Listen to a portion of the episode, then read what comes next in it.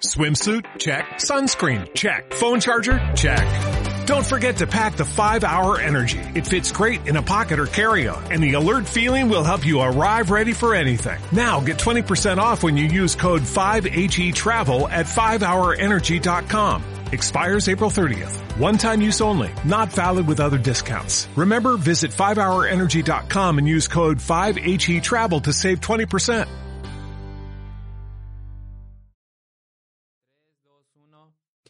Hola gente, ¿qué tal? Sean bienvenidos a este episodio, primer episodio de la segunda temporada. Ha pasado tiempo. Roberto, hola, ¿qué tal? Hola, ¿qué tal, querido público? Sean todos bienvenidos al primer episodio de la segunda temporada de Coffee Shot. Y bueno, estamos de vuelta, estamos en un nuevo estudio. Luego de varias semanas arduas de pasar exámenes, de reconstruir todo este set, hemos vuelto y estamos mejorados. Así que nada, Chris, ¿con qué tema comenzaríamos? ¿Con qué abrimos este nuevo episodio? Bueno, antes de darle este el contenido de los temas que hemos tenido planeado, perdón, eh, vamos a ver, estamos en un nuevo set, estamos en un nuevo ambiente, un nuevo, ¿cómo se diría? Un nuevo espacio donde ya estamos un poco más libres, estamos ya como que, mm, para los que nos ven, claro, están viendo las diferencias, para los que nos escuchan a través de las plataformas de Spotify y las demás, bueno, eh, espero que se note el cambio de audio porque estaba un poco más acustizado. Así que, bueno, creo que vamos a empezar con el tema que, que ha sido mencionado todo este mes. Todo bueno, es- porque es el mes igual del mismo tema, ¿no? Claro. ¿Y el, cuál es? Eh, básicamente el Pride Month o el mes del orgullo gay. Prácticamente eh, sé que este episodio va a salir mm, 2, 3 de julio más o menos, pero digamos que este episodio lo estamos grabando en junio, así que nada, eh, acabamos de pasar este mes, han pasado distintas cosas que, bueno, habría que recalcarlas, que son bastante importantes. Por ejemplo, recordar, digamos, que el 28 fue el día oficial de, de la lucha con- por los derechos de las personas eh, LGBT, los que pertenecen a este, esta comunidad. Y bueno, habría que recalcar distintas cosas. Obviamente se hubo una marcha aquí en Santa Cruz, también hubo en La Paz eh, y en varias ciudades en Latinoamérica. En México hubo una gran marcha este, con festivales. La verdad, lo- lo- Luisito, si no me equivoco, participó muy de cerca en eso, subió varias historias Claro. y varias fotitos.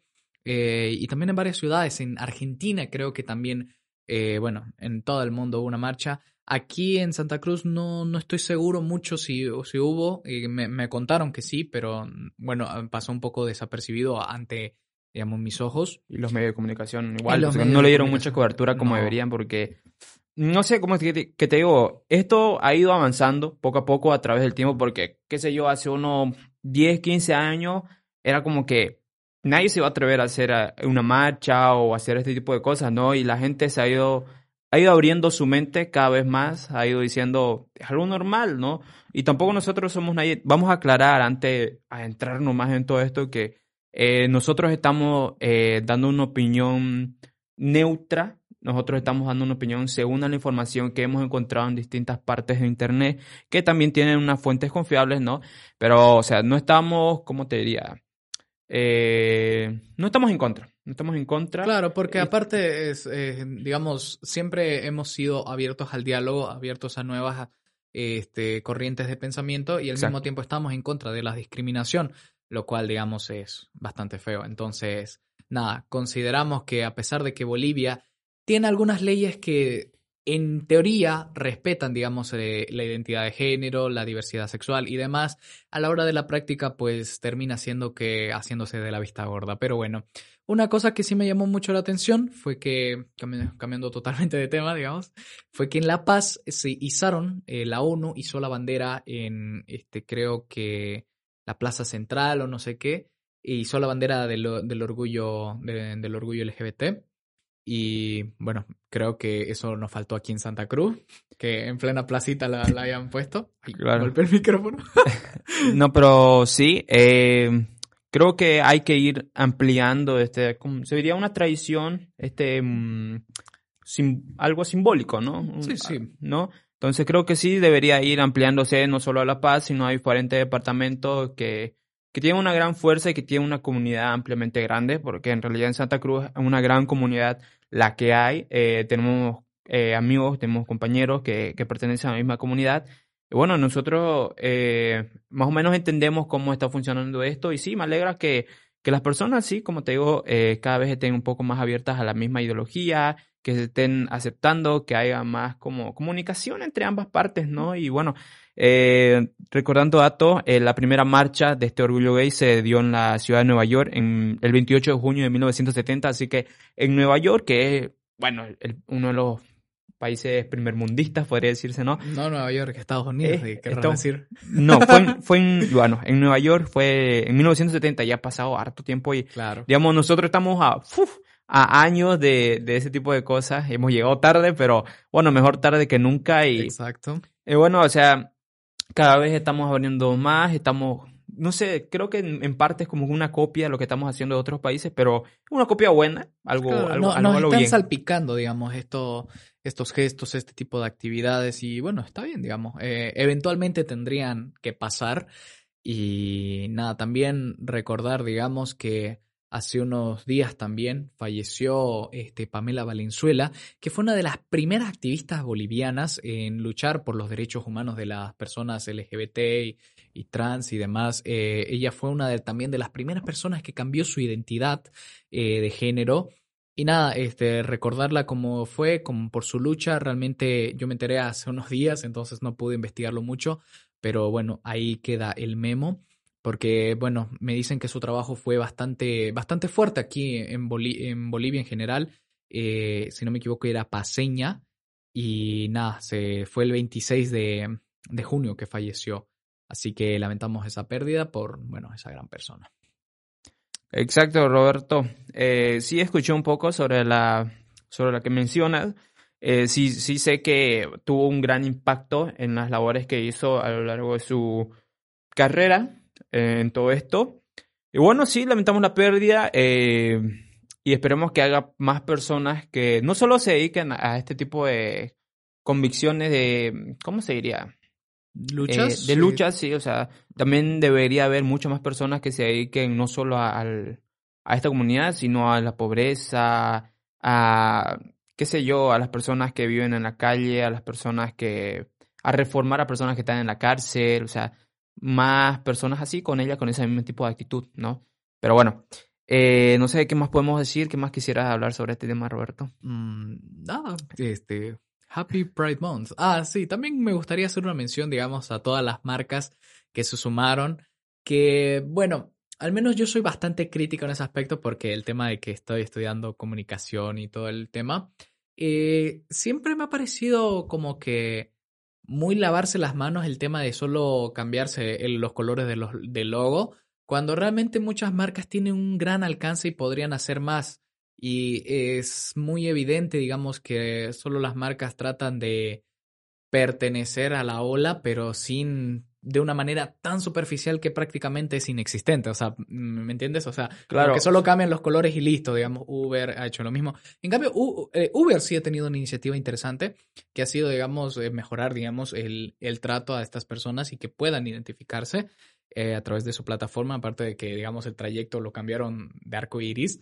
Eh, pero después otras marcas creo que no, no han hecho más O sea, grandes sí, cambios. sí es como que publicaron en su página, ay, sí, estamos a favor de esto, o sea, tipo publicidades que dieran, ah, sí, estamos con ellos, los apoyamos, pero, o sea, más allá que, que de un apoyo es solo por tendencia, es solo porque decir, ay, sí, mira, yo tengo esta marca, qué sé yo, ¿no? Esta, de esta camisa, digamos, sí, nosotros apoyamos y solo lo publican solo por esa vez, ¿no? Por, Claro. e- por esa semana, por ese mes, por ese día, qué sé yo, solo, solo por tendencia. O sea, y en, y en ese punto el hacer eso es realmente malo. Si vas a hacer eso solo para esa fecha, o sea, me parece mal. Si apoyas verdaderamente una causa, deberías hacerlo a tiempo completo, ¿no? Todo el año, por lo menos una vez al mes. No solo el mes que es especial para ello. Es al igual que el hacer solo para el Día de la Madre, ¿no? No solo el Día de la Madre tendría que ser especial por ser el Día de la Madre, sino todos los días, todos los días tendría que ser especial para tu madre, ¿no? Claro, y obviamente pues una marca darle seguimiento a algo todo el tiempo pues no va a ser.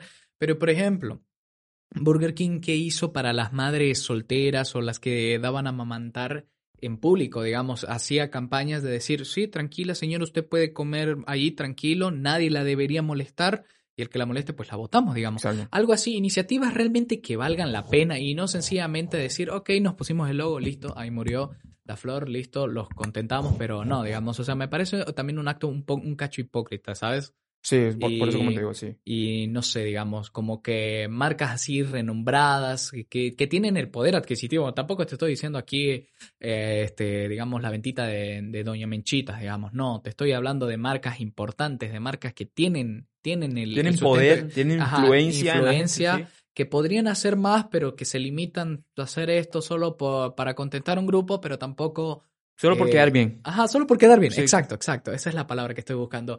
Y nada, un poco de reflexión podría ser, digamos, eh, O sea, sobre ese llamar tema. a la conciencia a ese tipo de empresas, ¿no? A las, a las empresas grandes, las que tienen poder, como decimos, tienen influencia en la gente, en la comunidad, o sea, no solo en la comunidad esta que estamos mencionando, sino a nivel general, ¿no? Pero, o sea, como te digo, o sea, si estás apoyando una causa o decís que apoyas a, esa causa, estás a favor de ella, o sea, demostrarlo con acciones, no solo publiques cosas que digan que ya estás a favor, sino decir, ah, mira, yo estoy dando cierta cantidad de cosas, o sea, una cantidad de monto para ayudar a esta comunidad, ayudar a las personas que en, en sí, eh, ¿cómo te diría? Eh, hay muchas personas que pertenecen a esta comunidad que, tienen, ¿cómo se dice? Sufren daños no solo psicológicos, sino también físicos, eh, para ayudarlos a ellos. O sea, yo estoy dando para ayudar a estas personas que están sufriendo este daño. Qué sé yo, alguien, hay muchas personas que vienen y los golpean, porque hasta el día de hoy se puede ver que hay personas que, Sí, son sí, esta que, comunidad los golpean. de, de abusos, de, bueno, de un montón de barbaridades que solo les hacen a la gente solo por existir, digamos. Y se ha visto también en el cine, digamos, se ha demostrado y hay pruebas, digamos, aquí, digamos, eh, la expectativa de vida de, esta, de estas personas, especialmente de las personas trans, creo que no supera los 40 años en Latinoamérica y eso creo que estoy siendo bastante conservador, creo que es un poquito menos, pero realmente es muy poco y es un poco triste, digamos, este panorama. Pero bueno, eh, solo era un poco eso, re- reflexionar un poco sobre el tema y nada. Chris, ¿cuál sería el siguiente tema a tocar? Bueno, uno de los temas que he querido tocar yo durante bastante tiempo y que muchas personas yo creo que, que saben, que conocen sobre el tema, que alguna vez que han hablado y las personas que no, pues bueno, van a enterarse aquí qué es, sobre qué es, para qué es, cómo se usa, qué se puede encontrar ahí, que en resumidas cuentas se podría decir que es la Deep Web, la Dark Web. ¿Qué es la Deep Web y qué es la Dark Web? Bueno, para las personas que, bueno, mm, hayan oído, porque, bueno, se ha hecho muy popular el tema de que, uy, he entrado a Internet, ha entrado a la Deep Web, he encontrado esto, o he comprado tal caja que eso, ese tren en- Sí, sí, por sí. ahí del 2000, de 2015 más o No, menos no, había ese tren es de que- las cajas de la Deep Web y que, que compraban huevadas. Y, o sea, les explico brevemente qué es una Deep Web. O sea, prácticamente los motores de búsqueda tradicionales como lo son eh, Google, Bing, este, después El- está Microsoft Edge, o sea, los típicos solo pueden procesar cierto tipo de URLs o datos eh, que son, por decirte, comerciales. Luego hay un montón de otros datos perdidos por la red, digamos, que no pueden ser accesibles para estos motores de búsqueda, entonces necesitan motores de búsqueda diferentes y estos también ah, apelan a un sentido de anonimato. O sea, no necesitas tener un usuario para acceder a ello. Y bueno, esto básicamente serían las páginas de la Deep Web. Y hay un montón, digamos, hay un montón. Y como esto se genera de más de manera dinámica, eh, cuesta más encontrarlos. O sea, la- los usuarios de la misma red son las que generan, digamos, estas, esto, este tipo de contenido. Y te puedes encontrar de, de todo. Realmente hay desde hackeo ético y antiético. Puedes encontrarte mucho eh, CP, para el que la persona que conozca la abreviación. No la voy a mencionar, pero aquí va a aparecer el texto. Eh, después, bueno, hay O bastante. sea, sí, hay que aclarar que no solo, o sea, no solo ofrecen servicios, o sea, como vos decís, sino Ajá. que a nivel general dentro de toda esta deep web hay, hay como un, ¿cómo se llama? Un algoritmo que, es, que funciona como un Facebook, que es como Facebook pero la deep web. Y ahí puedes, puedes publicar lo que sea, de todo, no hay límites, no como en Facebook, o sea, yo voy a poner esto con tal música y te lo quitan, o una imagen fuerte y te lo bloquean. No, nada que ver. Este es un Facebook de la deep web, ahí puedes publicar lo que vos querrás, decir lo que ¿Y- querrás, es enlaces, todo. No me acuerdo cómo es el nombre, pero sí, sí, mm, sí está dentro de la Deep Web. Está- hay- habría que buscarlo, decir el nombre es tal, tal, pero sí está, sí está. La otra vez estaba viendo, estaba investigando y es como que, wow, qué interesante. Super cool, super Ah, cool. mira, Porque, o sea, también hay que entender de que, digamos, a pesar de que esta, digamos, sea un nido de anonimato, obviamente da pie a, mucho, mucha ilegalidad, digamos. Normalmente la gente cree, no, ahí solo vas a encontrar contrabando y demás. No, te puedes encontrar muchas cosas interesantes. Por ejemplo, el otro día vi una base de datos que recopilaba información del uso que, que le daban las personas en la Deep Web, en la misma Deep Web. O sea, era como una especie de formulario, pero solo base de datos, digamos. Te decía el usuario, hacía un URL así, digamos, de, la idea de la persona y mostraba, digamos, en qué normalmente lo hacía. También hay distintos blogs y foros de personas que comparten, digamos, sus experiencias o experiencias bizarras. También, obviamente, ofrecen servicios de todo tipo y, bueno, eh, contenido erótico y adulto y, gore a montón, digamos, pero normalmente son de paga. Y bueno, para acceder a estos sitios, aunque no lo recomendamos porque, bueno, también hay, digamos, hay muchos policías eh, dentro de esta web que tratan de captar a, digamos, estas personas, pero bueno, esto es del servicio secreto de Estados Unidos, sea el FBI o la CIA. Claro, hay que aclarar que si nosotros vamos a mencionar cosas eh, restringidas sobre esta cosa, no es como enseñando, sino estamos dando datos informativos sobre esto, ¿no? Porque o sea, es básicamente enseñar, sí. pero responsablemente. o sea, si quieren entrar a curiosear, porque bueno, al final es una navegación eh, curiosa. Es, sí, es curiosa, digamos, se necesita un navegador especializado. Hay varios. Ahí está Freenet, está I2P y está Thor. Thor es el más conocido y el más popular y creo que es el que es más amigable para el nuevo usuario eh, porque básicamente ya tiene varios eh, shortcuts, por así decirlo, donde tú puedes acceder ya a páginas ya predeterminadas, incluso tiene su Hidden Wiki, o sea, donde ahí recopilan todo, todos los links, todos los URLs a estas páginas eh, para, para acceder, digamos, si tú entras, digamos. Lo recomendable es de que, bueno, Tor ya tiene un sistema de protección de seguridad, pero si quieres una doble protección te aconsejo usar un VPN que básicamente te cambie la IP de tu computadora. De esa manera nadie va a poder rastrearte ni eh, conseguir tu IP para que te hackeen. Ojito. Y una vez dentro, bueno, te vas a encontrar que está en blanco, que está en blanco y a través de estos URLs vas a poder entrar, digamos. Ah, hay varias comunidades, tanto en Reddit como en GitHub, donde comparten, digamos, eh, URLs que te puedan, eh, que, te, que, te, dan cierta información, digamos, cómo entrar, eh, te aconsejan qué páginas buscar o qué páginas usar, que bueno, está bueno y al menos para los curiosos y los amantes de la navegación en general es bastante interesante. Claro, hay que aclarar que, digamos, no por entrar, hay muchos que piensan que entrando al mismo navegador, ese de la Dark Web o Deep Web, no cualquiera de estos navegadores eh, por lo que se puede acceder a ellos, solo por entrar ya te van a quitar tus datos, ¿no? O sea, no, no es necesariamente que vos entras ahí y te van a robar los datos, no, sino que vos puedes buscar un servicio, qué sé yo, eh, eh, hay personas hackers, entre comillas, ¿no? cibertécnicos que utilizan esto para qué sé yo, te ofrecen servicio que te voy a recuperar contraseñas, te voy a iniciar el Facebook de tal persona y por tanto, ¿no? O sea, pero te muestran un servicio, ¿no? Te muestran un servicio y a no ser que vos digas, compro este servicio, no van a acceder a tus datos. Solo que estás viendo el marketplace de Facebook, por decirlo así. ¿no? O sea, no van a acceder a tu información, sino que solo van a, solo estás viendo su servicio. Pero si lo compras, es ahí donde sí te pueden robar la información. Claro, es que también hay que entender, digamos, que tienes que tener un sentido común. O sea, date cuenta que todo es anónimo. Cualquier cosa puede salir mal en un minuto. Entonces tienes que tener en cuenta qué datos estás ofreciendo, a quién se las estás ofreciendo, si es una persona de confianza relativamente popular, que ya tiene cierto renombre, digamos, en el en, el, en la comunidad, por así decirte. Y normalmente los pagos se hacen a través de monederos de criptos, sea Ether, sea, bueno, Bitcoin, que es la más conocida. Y también he estado viendo que están utilizando para cosas más pequeñitas el Dogecoin.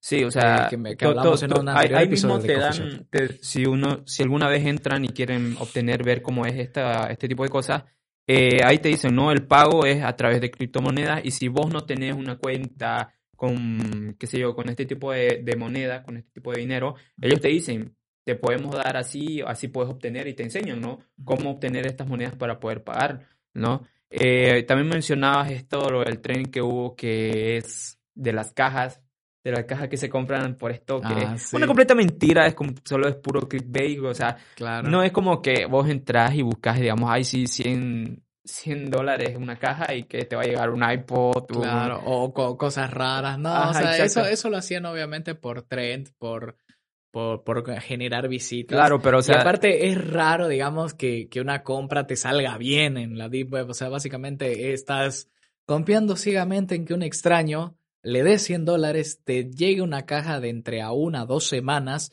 y que te vengan cosas raras, digamos.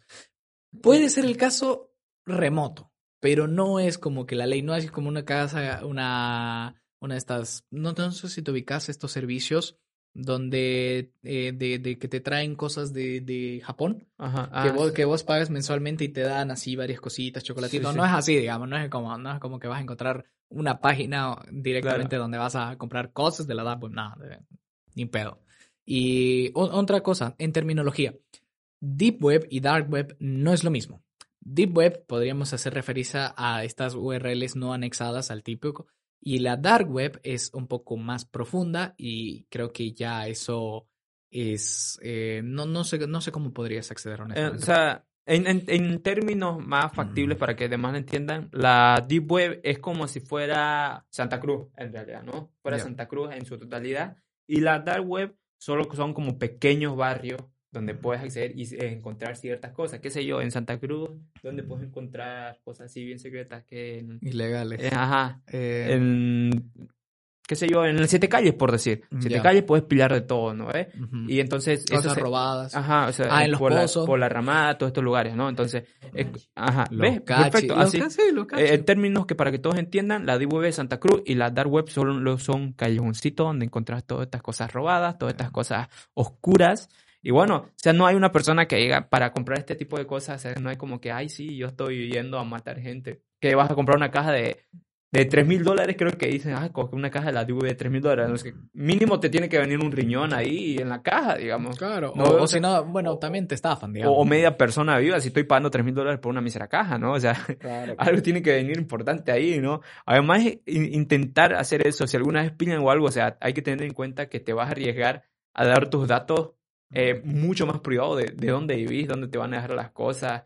Y aunque, digamos, vos querés acceder o dar esa información para que te lo dejen en el courier, o sea, de todas maneras pueden acceder a tu información fácilmente. Claro, con, con la dirección IP te pueden Ajá, hacer exactamente. mierda la compu. O sea, son, son miles de cosas las que se pueden hacer y, y bueno, en, en su totalidad yo te diría, eh, si vas a entrar por curiosidad o por cualquier cosa, eh, bueno, dale una mirada, entrar y decir, ah, sí, qué cosa más interesante, pero, o sea, para adquirir algún servicio o eso, no, ni cagando, no lo hagas porque es una completa estupidez lo que vas a hacer. O sea, es muy, muy poco probable que puedas obtener algo aquí. Y en especial aquí en Bolivia, o sea, en Bolivia un- hay una probabilidad del 0,5% de que algo sea real, eh, que, que te llegue a Bolivia, ¿no? O sea, Claro, claro. Y a- además de- del simple hecho de que si eres nuevo y no le sabes estas cosas, eh, o sea, te, te pueden, te pueden pillar y bueno, no queremos que te metas en problemas. Así que si vas a entrar con, eh, con precaución siempre, digamos, utiliza un VPN, utiliza un buscador, digamos, conocido, busca consejos en Internet. Hay muchas comunidades, tanto en Reddit como en GitHub, donde te pueden dar muchos consejos para principiantes y demás, digamos. Claro, Así y que- además vivimos en un lugar donde, ¿qué te digo? O sea, vas a ir a buscar un servicio de, de robo o algo, o sea, en una página este, oscura, donde aquí en, en Bolivia, en Santa Cruz, se baja por los pozos, por la ramada y pillas el servicio ahí como que, ay, sí, yo te hago esto. Sí, ¿no? aquí- se cura COVID, ¿no? O sea, estás, comp- estás comprando arma en un sistema así oscuro donde, puta, así, buscar aquí nomás en Santa Cruz puedes pillar y a la mitad de precio, digamos. ¿no? O sea, vivimos en un país así, es la verdad, y es como son las cosas, ¿no? Eh, nos falta mucho para poder avanzar y entender bien este tipo de cosas. Eh, bueno, eso sería en, totalidad el mensaje que podemos dar sobre este tipo de servicios, este tipo de cosas. Eh, no sé, ¿qué más podemos ampliar? Eh, podemos ir a una pequeña pausa y volvemos enseguida. Para ustedes no va a pasar nada, para nosotros un momento, así que volvemos ahorita. Bueno, acabamos de volver después de una parada técnica. Continuando con lo que estamos hablando, Roberto. Hablando de la Deep Web, hablando de todo esto, ya hemos informado que cómo se puede acceder, qué servicios hay y todo. O sea, ah, hipotéticamente hablando, ¿qué tipo de servicio tú ofrecerías si pusieras algo en la Deep Web? Si pusiera algo en la Deep Web. Wow, guaso. Eh... Puta. Me agarraste en curva, Choco.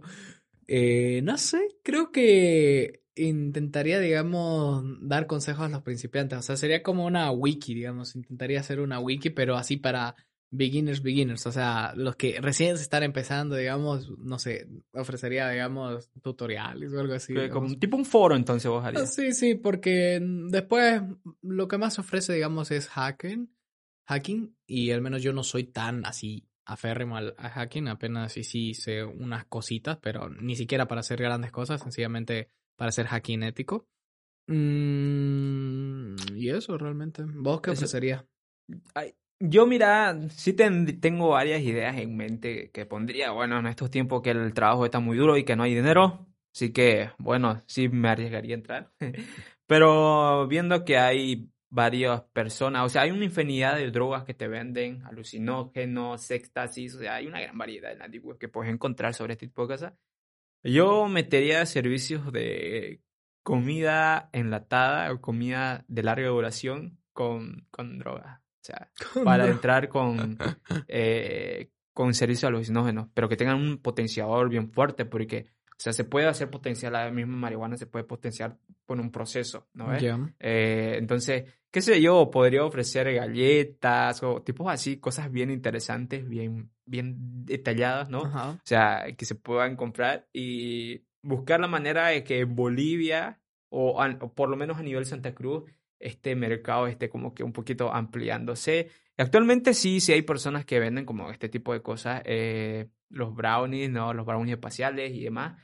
Pero yo creo que sí sería un gran mercado el gastronomía eh, alucinógena, ¿no? Como te dije la otra vez que también había en Cochamo un servicio este para entrar en un punto de, de ¿cómo te dije? Un punto eh, creativo en un sistema alucinógeno. O sea, que ah, te dan ciertas plantas para poder alucinar, pero te impulsan tu tu sistema creativo para poder entender más ideas y todo. O sea, yo creo que sí, sí quisiera entrar en un poco de cocina sobre este tipo de cosas, ¿no? No sé si has visto la película de Gigolo por accidente con Rob Schneider, ah, cuando se va a Ámsterdam y va un... Ahí es legal, ¿no? Todo este tipo de cosas y empiezan a vender en el restaurante este tipo de cosas y empieza a alucinar, ¿no? O sea, yo quisiera tener algo así, sí sería bastante interesante y además los precios sí, sí valdrían la pena, ¿no? Además sería de una u otra manera, no, no digo, ojo, no digo que ya lo voy a hacer o que se podría hacer así, pero eh, sería una gran manera de lavar dinero igual. O sea, o sea de una u otra manera, si hay que ser inteligente, puedes lavar dinero. Te estás ofreciendo un servicio de comida y solo pocas personas van a entender qué tipo de comida es la que estás vendiendo, ¿no? Claro. El problema está, digamos, que normalmente, bueno, la divisa que se utiliza en estos tipos, en este tipo de, de servicios y, bueno, todo lo que es la Deep Web, es básicamente las criptomonedas. Y al menos actualmente en Bolivia son ilegales. Entonces es una limitante muy, muy jodida. O sea, comprar y vender es ilegal en Bolivia. Claro. Entonces, ah, y, muchos bancos, digamos, están, eh, te detectan que es una, que estás haciendo una transacción en una cripto y te la bloquean. Sí, pero. Y bueno, sería por PayPal, pero bueno, está un poco difícil. Por eso, o sea, como en este tipo de servicio, como te decía hace rato en el web, algunos te dicen todo se paga por criptomonedas. Ahí no tenés, nosotros te enseñamos cómo comprar. Cómo obtener. ¿Cómo es que te enseñamos? claro, o sea, hay muchas, no sé si verdad has entrado así bien a la red oscura para decir, hay y te muestran, te muestran videos tutoriales cómo obtener criptomonedas con el valor del dólar, obviamente. Y te dicen, así conseguís, así compras y así me pagas.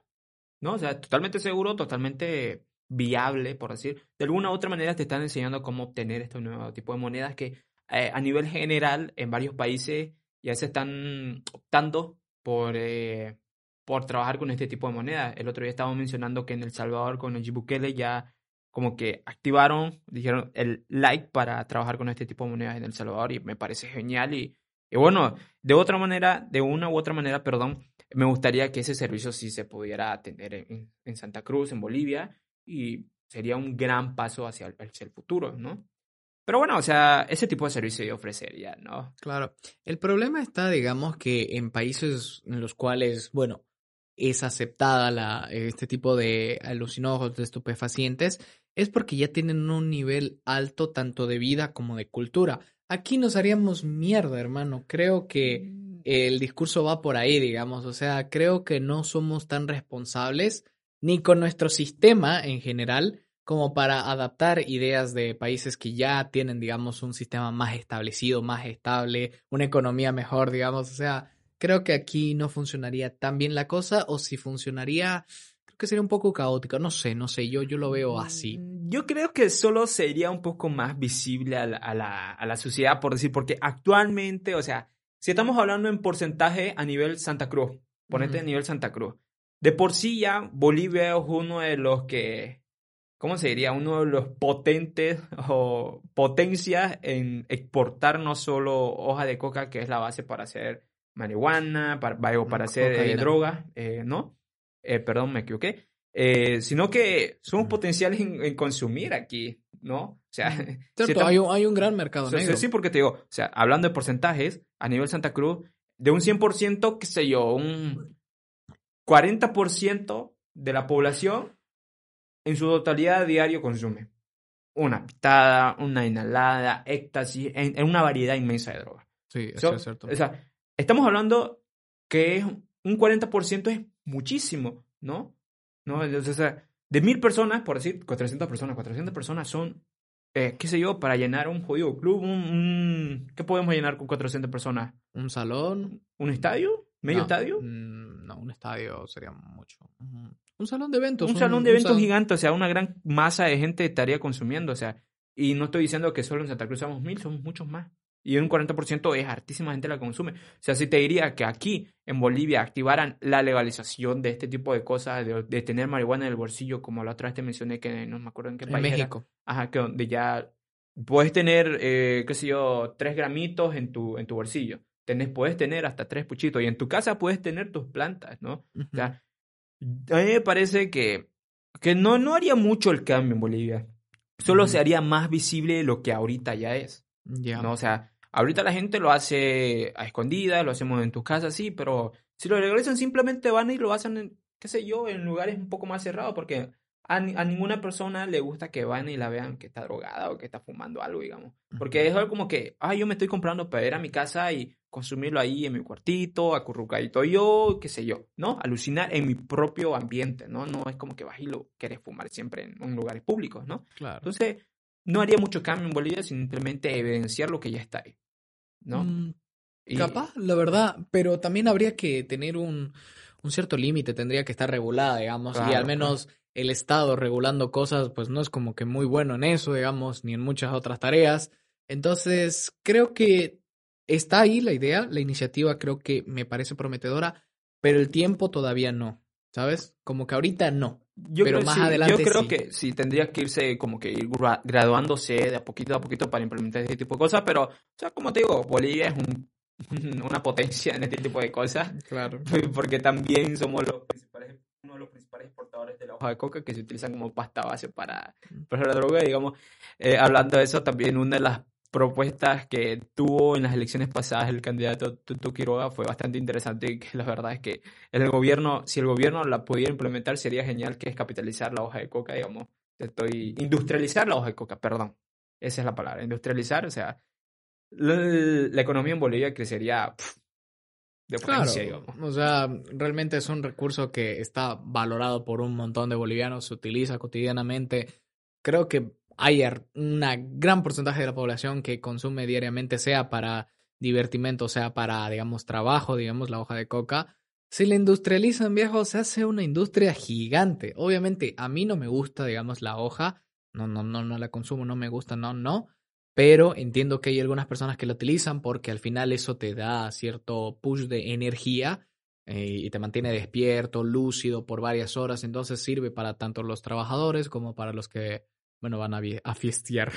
Claro, el famoso bolito, el famoso bolo.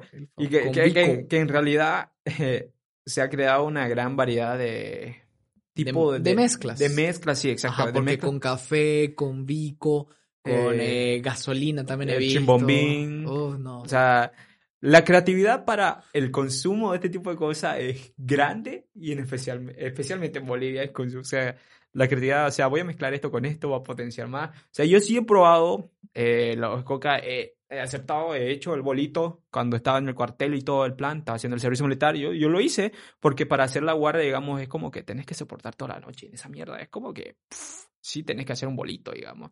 Lo hice, pero no soy fan. No soy fan, o sea, lo hice, lo probé por necesidad más que por gusto. Y una vez terminado el servicio militar, no lo he probado, o sea, no es que no me lo ofrezcan, o sea, tengo amigos, mi mejor amigo incluso consume un jurgo de, de esta hoja de coca, o sea, o días que lo ves, momento que lo ves, está con su bolo. Está con su bolo y, y dice, vamos, un, un bolito, un bolito, yo, no, nega, nega- negativo. yo. cremoso. Ay, qué O sea, y es, ahorita, en este tipo de cosas, eh, ha ido evolucionando eh, las personas y se ha ido como que uniendo ¿no? entre collas, canvas, porque antes un canva que esté boleando era súper raro. Era No, o sea, el bolo era solo de los collas, el, el bolo era solo del lado occidente, que todo eso. Y ahorita el más canva, el más canva de todos los canvas hace su bolo. Sí, pero eso tiene que ver con otras, digamos, tendencias culturales que, bueno, fue tras la llegada de Evo.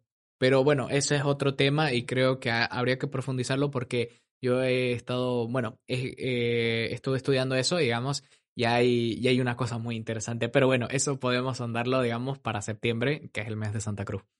Eh, Y, bueno, sí, en, realidad nos hemos desviado un poco del tema, pero es que es, un tema bastante interesante y como que sí, sí hay muchas ramas sobre este tipo de cosas, ¿no? Porque, claro, hablando del ojo de coca, la exportación eh, para hacer droga, o sea, tienen que ser demasiado inteligentes, utilizan también los servicios de la Deep Web para personas que puedan manejar información de- del sistema boliviano, porque hablando del sistema informático de Bolivia, Bolivia está en la mierda.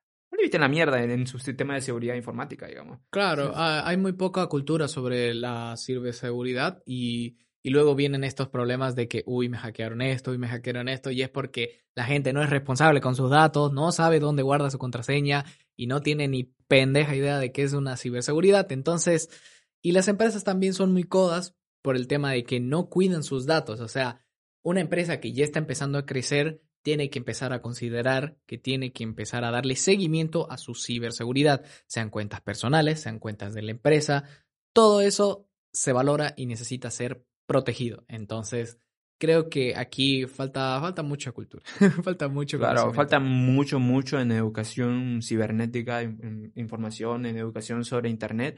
A nivel Bolivia, y es lo que nos falta, porque sinceramente, como te digo, Bolivia está en la mierda en todo este tipo de información de Internet, ¿no? Pero bueno, avanzando, Roberto, terminamos con este tema de la, de la Deep Web, de la Dark Web, de las redes oscuras, y nos pasamos a temas más actuales, a temas que están pasando, que han pasado durante el tiempo que no estamos aquí, que han sido un poco tendencia. No sé, ¿con Sí. qué quieres empezar, Roberto? Me gustaría, bueno, ya que estamos por el lado informático, me gustaría hablar sobre el anuncio que me alegró el día eh, hace, una, hace una semana prácticamente, que fue el anuncio de Windows 11, por fin la concha. Yo ya dije, no lo van a actualizar, no van a sacar una versión décima primera, décima segunda, no, no. Yo dije, se va a quedar en Windows 10 y lo van a actualizar así de rato en rato y capaz en el 2030 recién saquen una nueva versión. No, pero lo anunciaron. Windows 11 ya está anunciado. eh, se ha filtrado varias versiones en varios foros. Se ha filtrado, digamos, una versión que se puede ser utilizada. Eh, para las personas que quieran utilizarlo se necesita una máquina virtual o si consiguen una computadora que no utilicen, pues bueno, no es recomendable que lo utilicen en una computadora que sí usan porque eso puede traerle más funcionamiento a sus computadoras. Así que no se arriesguen si es que no saben. Pero bueno, se ha filtrado y viene con nuevas cosas. Por fin renovaron los sonidos. Te juro cuánto estaba esperando eso. O sea, puede que sea una tontería, puede ser que es un pequeño detalle, pero te juro que me revienta cuando conecto los audífonos o conecto un, un USB que suena fuertísimo ese. Y, y, al menos el que lo actualizan para conectar es, es más suavito. Tu, tu, tu. Así, es, es bonito, es bonito. Y yo, ay, por fin actualizaron los sonidos que los llevan arrastrando, creo que desde Windows 7 o Windows 8.1, que ya, ya me tenía cansado, te juro. Pero bueno, ese un pequeño detalle. Después el gran cambio es que implementaron, digamos, una forma de ejecutar aplicaciones de Android nativamente desde Windows 11. O sea, no necesitas emuladores como BlueStack, GameLoop o también estaba... Uta, no me acuerdo, pero bueno, habían varios. Emu, Emu, Emu era otro.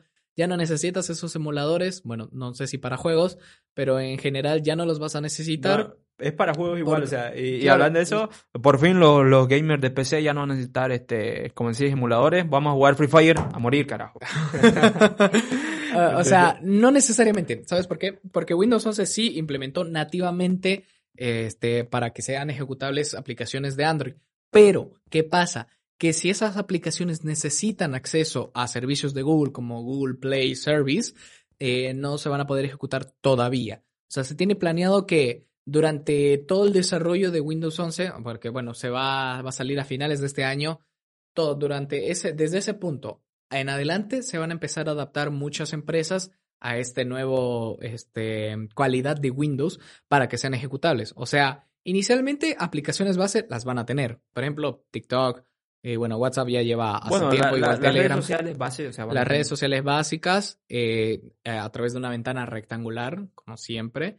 Después, algún que otro juego que no necesite servicios de Google también los van a tener. O sea, eh, creo que ha sido un gran paso que ha dado Windows para poder implementar y unificarlo, porque hace tiempo que ya lleva queriendo hacer eso con sus laptops tipo tablet y demás. O sea, creo que me pareció una decisión muy inteligente, muy audaz y bueno, otros cambios también la estética. La estética es preciosa. yo, me enamoré, boludo. Van a estar bien en sincronización. Creo que vas a poder utilizar los Google Pixel, que son de Google y con Microsoft directamente. Creo que son los únicos que van a estar. Eh, vas a poder sincronizar bien tu teléfono. Vas a poder mover como tipo películas, ¿no? como de Iron Man. Estás aquí tu archivo y puedes moverlo así. Directamente se va a ir a tu computadora con el nuevo sistema que van a tener. Pero creo que van a necesitar ciertos adaptadores para eso. Pero sea, el, nuevo sistema que va a tener Windows 11 va a ser una bomba, una ganga, algo que, que digamos que va a traer mucho la atención, que va a mover en especial mucho dinero. Y como decís, ¿no? Eh, el sistema más movido que ha sido hasta ahorita ha sido el Windows 10, del Windows 7 al Windows 10 directamente, porque te juro que yo el 8, el 8.1 jamás lo utilicé y sí, sí tuve o tuve la oportunidad para trabajar con computadoras con ese bueno, pero me parecía una completa basura. Sí, a mí no me gustó. ¿Y sabes por qué a nadie le llegó a convencer Windows 8? Porque eso estaba más pensado para ser utilizado como celular, como tablet, o sea, que sea un sistema unificado, pero lo hizo para el culo, o sea, lo hizo, lo hizo mal, digamos. Con Windows 11 están recobrando esa idea, pero replanteándola. En plan, a ver, en vez de hacer una interfaz adaptada a tablets y, y celulares en una computadora hagamos un sistema para computadora con adaptados para tablets y, celulares. O sea, creo que debió ser el planteamiento inicial, pero bueno, eh, se, se, va a hacer una realidad. Para todo aquel que tenga Windows 10 ya en su computadora, lo va a tener completamente gratis la actualización a Windows 11. Es completamente opcional, pero yo no perdería esa oportunidad, honestamente. Y va a tener al menos este, actualizaciones constantes, como siempre, digamos, Windows. Compren sus licencias de Windows 10, no están caras. Yo, yo solo espero que estén bien adaptadas para las aplicaciones o para los programas que nosotros utilizamos generalmente, ¿no? Para el programa de edición, para el programa de este tipo de cosas. Solo que espero que estén bien actualizadas y que las mismas, eh, las mismas empresas que den estos servicios estos programas se sepan, se sepan adaptar a la nueva realidad, ¿no? Claro, es cuestión de desarrollo, digamos. Por ejemplo, yo con que adapten unos dos, tres juegos shooters de, de celular a compo, aunque ya lo hago jugando en emulador, digamos, yo estoy contento, digamos. Estoy bueno, ahí bueno, creo matando manquitos ahí en el COD mobile. Creo que tenemos diferentes, o sea, yo realmente quisiera apreciar el nuevo sistema, por decir, con el Sony Vegas, con el Photoshop, con el Lightroom, con el DaVinci Resolve, con editores, con programas que se trabajan diariamente y ver esta nueva interfaz que van a tener. Sí, sí me gustaría, pero bueno, pasando a otro tema, Roberto, hablemos un poco del tema más sonado este último año, el tema que tiene más tendencia en todos lados, que es tan, tan, tan el COVID-19. El COVID-19, ¿qué tenemos para hablar sobre el Bueno, tenemos que hace un buen tiempo hace unos 3, 4 meses, si no me equivoco, eh, en Estados Unidos eh, nació la iniciativa de que varias empresas dijeron eh, te vamos a recompensar si te vacunas. Eh, había una empresa de donas que decía, si te vacunas, te vamos a regalar donas de, por un año entero. Y a juzgar cómo funcionaba esto, eh, la iniciativa funcionó porque en Estados Unidos muchas personas a raíz de este tipo de cosas, estas promociones de restaurantes, se fueron a hacer vacunar. Y vemos que aquí a nivel, a nivel Santa Cruz está empezando a verse empezaron, ¿cómo se diría? Se aprobó la, eh, iniciativa. Iniciativas de recompensa por vacunarte, porque, bueno, la fase de vacunación en Bolivia ya empezó hace dos, tres meses, más o menos. no, quiero, no quiero equivocarme, pero más o menos. Y bueno, todavía hay mucha incertidumbre en la población boliviana, en la población cruceña, de a ver, che, este, vale la pena vacunarme o, prefiero no, digamos. Y a raíz de esto han salido, digamos, que el, el gremio de restaurantes y demás ha lanzado esta iniciativa donde están añadidas muchas muchas industrias, muchas cadenas que están lanzando sus promociones de, mira, este, si vos me presentas tu carnet de, eh, de, de vacunado, de vacunado te damos, no sé, un postre, una promoción especial solo para vacunados. Y entonces está trayendo mucha gente, digamos, eh, que en el rango de edad en el cual se está vacunando, que es de los 30 para arriba, digamos, que se vacune, digamos, de una vez. Porque indiferentemente si funciona o no funciona, igual ya estás haciendo una buena acción, no tenés que pagar nada, la vacuna es gratis. Exacto. Entonces es más cuestión una es más una cuestión de cuidar, digamos, a los que están a tu alrededor, Claro, estás- digamos. digamos, si estás en una familia grande, o sea, estás pensando, o sea,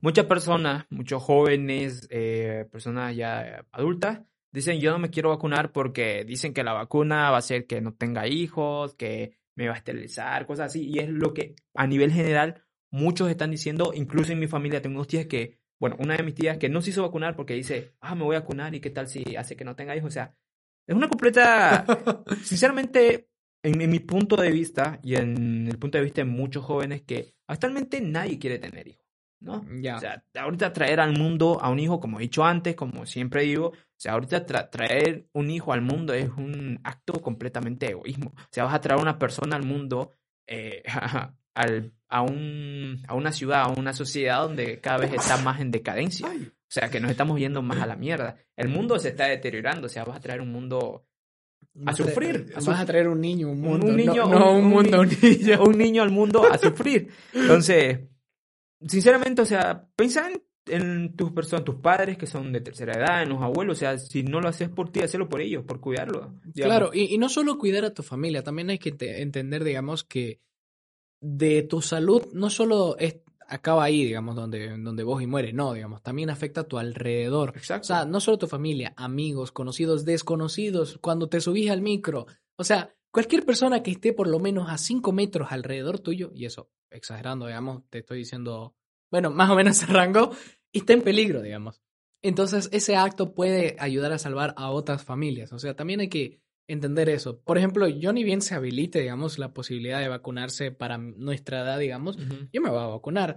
La que haya. O sea, en Bolivia no es, ya, yo prefiero la Pfizer. No, no, o sea, la que haya, la que toque. Y ahorita no hay unidades de muchas, entonces la que sobre, honestamente, porque Mm. no me voy a estar aquí. Creo, creo, que, creo que sí. eh, en, en cuestión de preferencia, sí quisiera mejor la Sputnik, la Ajá. Rusia, que la Johnson Johnson o la Pfizer. Quisiera más la Sputnik. Pero bueno, o sea, como dices, sí, tienes que hacerte vacunar porque te vas a hacer vacunar, digamos. Además, si de todas maneras, no te vas a vacunar por eso. Muchas personas no se van a vacunar por este tema que te digo, el miedo de tal cosa, qué sé yo, que en las vacunas vienen microchip y tal. Hay muchas teorías que han salido a raíz de esto, ¿no? Sí, los Pero, o chips sea- están en todas partes, Ajá. en tu celular, en tu videocámara, en tu computadora, en tu celular, en tu eh, smartphone, en, en todas partes tienen chip, menos en las putas vacunas. ¿Por qué querrían seguirte? Explícamelo. Yo el otro día justamente vi un post de, ay, un conocido, ay, no, qué horror, donde justamente decía, no, que justamente las vacunas nos, nos van a empezar a rastrear. Y yo, señora, desde que existen los smartphones nos están rastreando y Exacto. usted se, recién se está preocupando. O sea, no, me parece mucha ignorancia, Sí, pero sí. bueno, hay que entender, digamos, que la- las personas que son más sutiles a, a este tipo de, de información falsa son personas que, que no le saben al Internet y normalmente son shitpost, son personas que están troleando en Internet y que ellas la entienden como que es verdad o personas que, digamos, este, no son nuevas en Internet o qué sé yo, digamos. Hay mucha, hay mucha suscep- susceptibilidad por parte de la gente y bueno, se creen cualquier cosa que se ven en Internet, así que precaución ante todo. Exacto, o sea, ahora, de, de uno u otro punto de vista, eh, muchas personas dicen que están cansadas de cómo está llevándose este, este tiempo de cuarentena, este tiempo de restricciones y que todo eso, o sea, ponete a pensar, ¿no? Ahorita eh, en Estados Unidos, en otros dos países que no recuerdo el nombre, ahorita se me fueron, perdón, pero o sea, ya dijeron, eh, ya quitaron la obligación de usar barbijos en ciertos lugares, en lugares abiertos, en todo eso. Ustedes en Bolivia, en Santa Cruz, quieren llegar a eso, o sea, coño, háganse vacunar, háganse, tomen las medidas, eh, apoyen el mismo movimiento para poder hacer lo que uno quiere, digamos. Porque si ya no querés estar en restricciones, ya no querés estar en este tipo de cosas, hacete vacunar apoyar el movimiento para realizar y volver a la normalidad o una nueva normalidad, ¿no? Pero, o sea, no seas hipócrita y hacerlo, digamos. De una u otra manera, o sea, ¿qué, qué vas a perder? ¿No? O sea, ahorita, hasta ahorita no he escuchado ningún caso que digan, ay, sí me vacuné, ya no puedo tener hijos. Entonces, creo que más bien en vez de eso, la, la población se ha acelerado y ha habido como que más bebés en esta cuarentena, ¿no? Ah, sí, Sí, sí, o sea, ha habido un índice poblacional así, uff. Sí, digamos, Oh, por decir, eh, yo eh, en el anterior semestre yo estaba hablando, estaba teniendo una defensa de, del no tener niños, de no el tener hijos responsablemente, que se tienen que cuidar en este tiempo de cuarentena, porque puta, no hay trabajo, no hay dinero y vas a traer el mundo así. Y digamos, por decir, yo lo hice eso, defendí eso un martes. Al miércoles, al miércoles al día siguiente, me entero que mi tía está embarazada. Uh, La contra la puta. Dije yo, ¿qué, qué, qué, qué estoy dando el mensaje? Y mi propia familia está haciendo eso. ¿Qué pasa? No, ¿qué? ¿Qué? ¿No? ¿Qué está pasando aquí? Esta es una puñalada, mi Sí, autoridad. sí, sí, me están dando aquí el razón, ¿no? Pero bueno, Pero, Eh, eh, con respecto a lo que estabas diciendo, digamos que, bueno, mucha gente está cansada de las restricciones y bueno, hay que tener en cuenta que para que no haya restricciones, uno tiene que cuidarse como mencionaste, digamos. Y por ejemplo, las personas que están vacunadas, no es como que, uy, estoy vacunada, me chupo un huevo todo, me voy a la mierda. No, no, o sea, tenés que seguir cuidándote, tenés que seguir teniendo los mantenimientos porque muchas vacunas son de dos dosis. Y hasta que no te pongas Claro. la segunda, no estás 100% no, y, además hay que aclarar que, digamos, muchas personas creen que por vacunarse ya no se van a enfermar, ¿no? Hay que aclarar algo. El vacunarse, el vacunarse no te evita no tener COVID, ¿ya?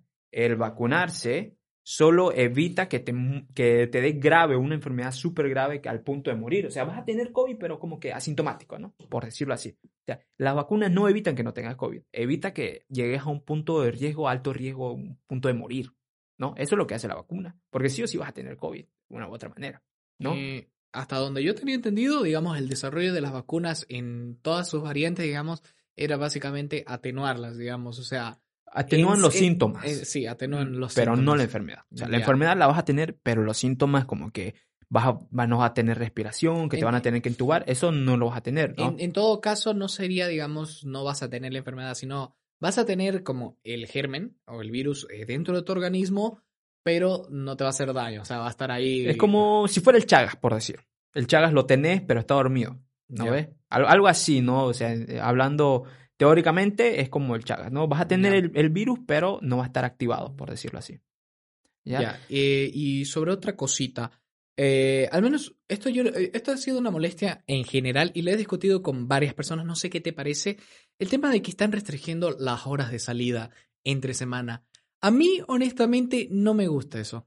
No, no, no me gusta. No sé, no sé qué opinas, porque digo, a ver, no es como que el COVID solo salga de noche, ¿me entiendes? O sea, es un poco estúpido el razonamiento que están utilizando y además...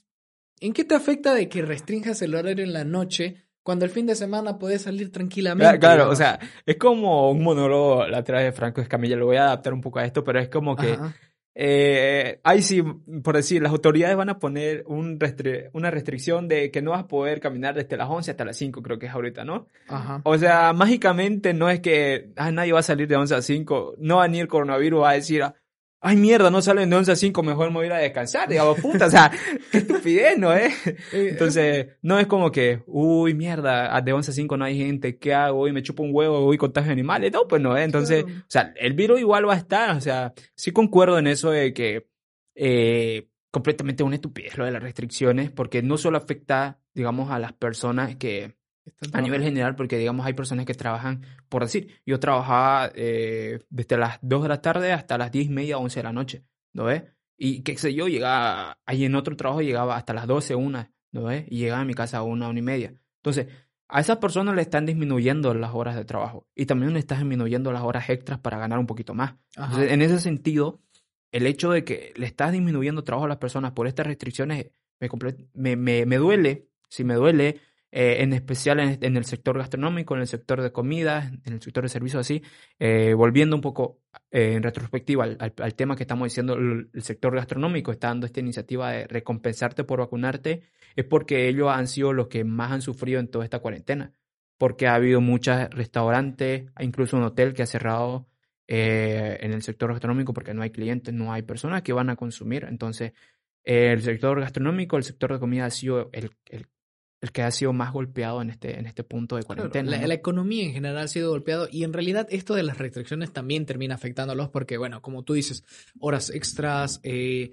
la dinámica que tienen muchos eh, supermercados, digamos que normalmente ya, ok, cerramos máximo 11, eh, estamos ordenando las cosas y a las 12 despachamos gente, ahorita lo estamos viendo todo más temprano, se hace un quilombo, muchos hipermaxis se encuentran o supermercados se encuentran en zonas muy transitadas, entonces... No, no, Sí, se, hace, sí. se hace oh, un quilombo y al menos a mí no me parece la decisión correcta. O sea, incluso los fines de semana, restringirlos, porque supuestamente estamos en una ley seca. No sé si lo sabían, pero estamos en una ley Exacto, seca. exacto. Que no se debería be- beber alcohol, pero en los, hiper- en los supermercados se vende alcohol, se vende en todas partes. Y atrás tenemos unas botellas de alcohol, solo que están vacías. Eh, en todos los lugares se, se vende alcohol y no es como que estemos en una ley seca, más bien es como una sugerencia por parte del gobierno Ajá, de que, ok, no beban chicos. o sea, lo siento más así que más que todo una ley impuesta por una institución gubernamental, ¿me entiendes? Es, es muy estúpido y lo que considero que deberían hacer, digamos, en vez de restringir las horas a todo el putísimo mundo, es que restringas o controlen más los lugares donde hay más aglomeración de gente, que es lo que llevamos diciendo hace tiempo. Claro. Pero no, que joden a todo el mundo de que tiene que volver a la casa a las 9 y, y se hace un tráfico del orto a eso de las ocho y media porque nadie puede pasar, todo el mundo quiere llegar a su casa por la puta restricción. Y es más, creo que el otro día iba en un Uber, estaba apuradísimo para volver a mi casa y el Uber iba tranquilo. Yo le digo, señor, ¿le va a dar para volver a su casa? Sí, no hay policías. Sí, incluso Y no hay control.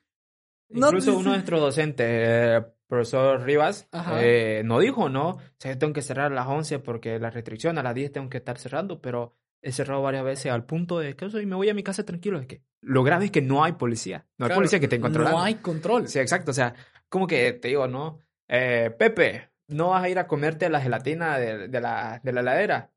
Pero su mamá se va, no lo controla y Pepe igual se come la gelatina, ¿no? O sea, es como que, mierda, te- te- sí, vos decís, están sugiriendo solo el no transitar, están sugiriendo solo el no tomar, pero no lo están aplicando con todo lo que debería, ¿no? Claro. O sea, eh, es contradictorio, es imprudente, es ujú. estúpido. O sea- sea, hay tantos adjetivos que podría añadirle a esto, pero bueno, sencillamente eh, podría terminar diciendo que es innecesario. Claro, y si digamos que tienen, quieren tener el control en, qué sé yo, en discoteca, en todo eso, hagan lo que hacían en un principio. O sea, tienen el servicio militar, los ejércitos, y- el ejército, todo esto, utilícenlo para algo, no solo en los entrenamientos, es decir, sáquenlo al- por lo menos los fines de semana a controlar las fiestas y todo eso, ¿no? O ¿Verdad? sea, no, o sea, denle un buen uso a algo que ya está ahí, ¿no? ¿Verdad? Pero bueno, ah, con eso nos vamos al siguiente tema y último tema del día.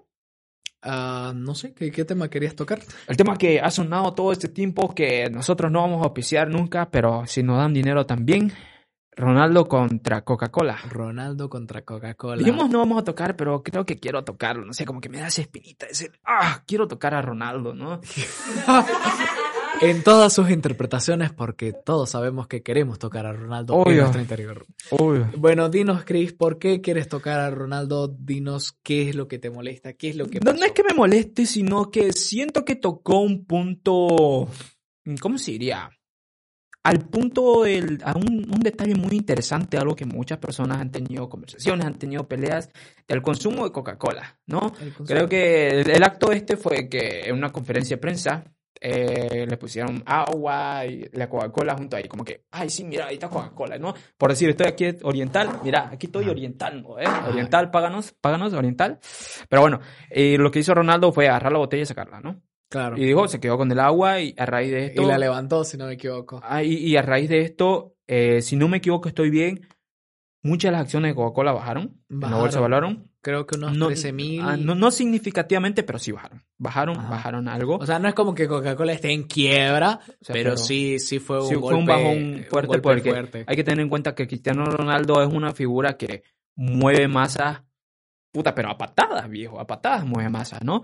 Entonces, eh, a raíz de esto, muchos influencers, youtubers, periodistas, eh, blogueros, muchos dijeron, sí, está mal el consumo de Coca-Cola, estamos mal, entonces, bueno, eh, creo que sí es un buen mensaje el decir, eh, dejen de consumir muchas gaseosas, en especial Coca-Cola o las, las gaseosas de cola más que todo, porque la verdad es que sí realmente son muy dañinas eh, para la salud, porque si se ponen a buscar eh, en internet con experimentos y todo, eh, ¿cómo se llama?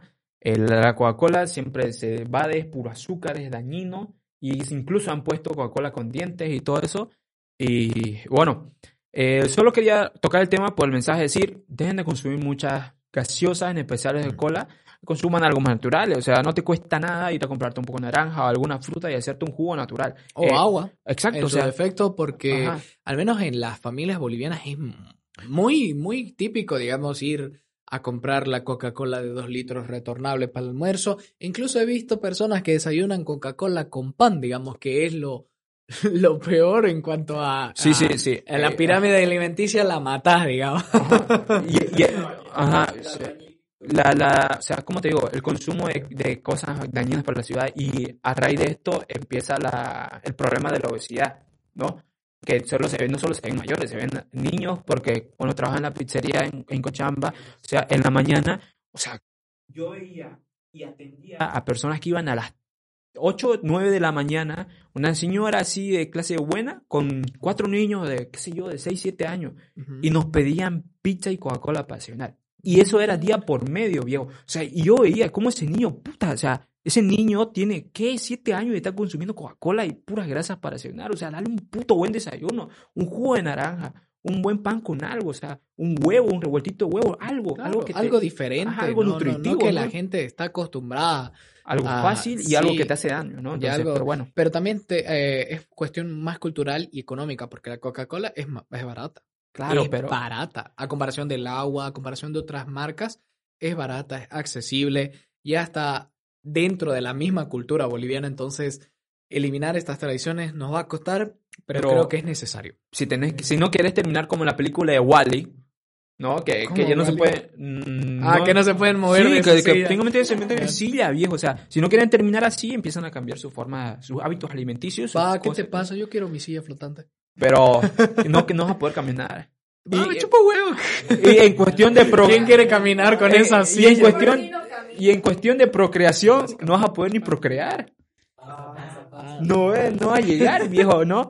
Pero bueno, con eso concluimos el episodio de hoy. Hemos tocado temas muy interesantes, muy divertidos. Y Sí. antes que se acaben las baterías de las cámaras, Y antes de que se, que se acabe todo, nos despedimos. Eh, ah, fueron las memorias. las- Ah, bueno, igual, moral. Eh, nos despedimos. eh, sé que ahorita estamos un poco fríos. Poco a poco vamos a ir retomando el ritmo. Y, Y sí, nada, eh, aclarar que eh, con esta nueva segunda temporada lo que vamos a trabajar son dos métodos. Eh, vamos a tener la... Oh, se apagó la cámara central. Huevos, ni modo.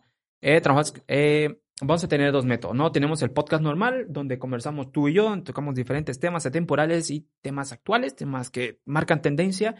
Y vamos a traer aparte, un programa muy aparte a invitados especiales. ajá, y, y enteramente es- van a ser entrevistas. O sea, va a ser un. un Solo un uno, uno, uno, Ajá. donde va a ser las conversaciones sobre su método creativo, sobre su forma de cómo han llevado su carrera. Mm. Eh, si quieren recomendarnos a alguien y que metemos a alguien, eh, están abiertos los comentarios. En están abiertos nuestras redes sociales. Tenemos Facebook, tenemos Twitter, tenemos YouTube. Y bueno, eh, creo que estoy intentando que la- el, el invitado que sea el Chavo Salvatierra, que me parece un gran, un gran personaje. Uy, qué genial. Eh, recientemente hemos tenido eh, para entrar a la universidad a un comediante que es Pablo Pablo Osorio. Osorio y que vamos a intentar traerlo para el podcast ya este general y tener una conversación, un podcast más ameno sobre su método creativo, sobre cómo nacen las ideas, cómo se trabaja. Y bueno, eh, eso sería todo por este episodio, amigos míos. eh, un gusto. Nos vemos en el siguiente episodio la próxima semana. Roberto, un gusto. Igualmente, Cristian, eh, de vuelta aquí en Coffee Shot en adelante. Nos vemos. Sargato yo. Wow.